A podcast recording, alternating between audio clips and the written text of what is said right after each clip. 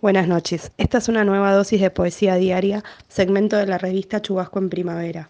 Mi nombre es Belén y hoy les voy a leer un fragmento de Que la noche nos encuentre viajando de Alejandro Raymond.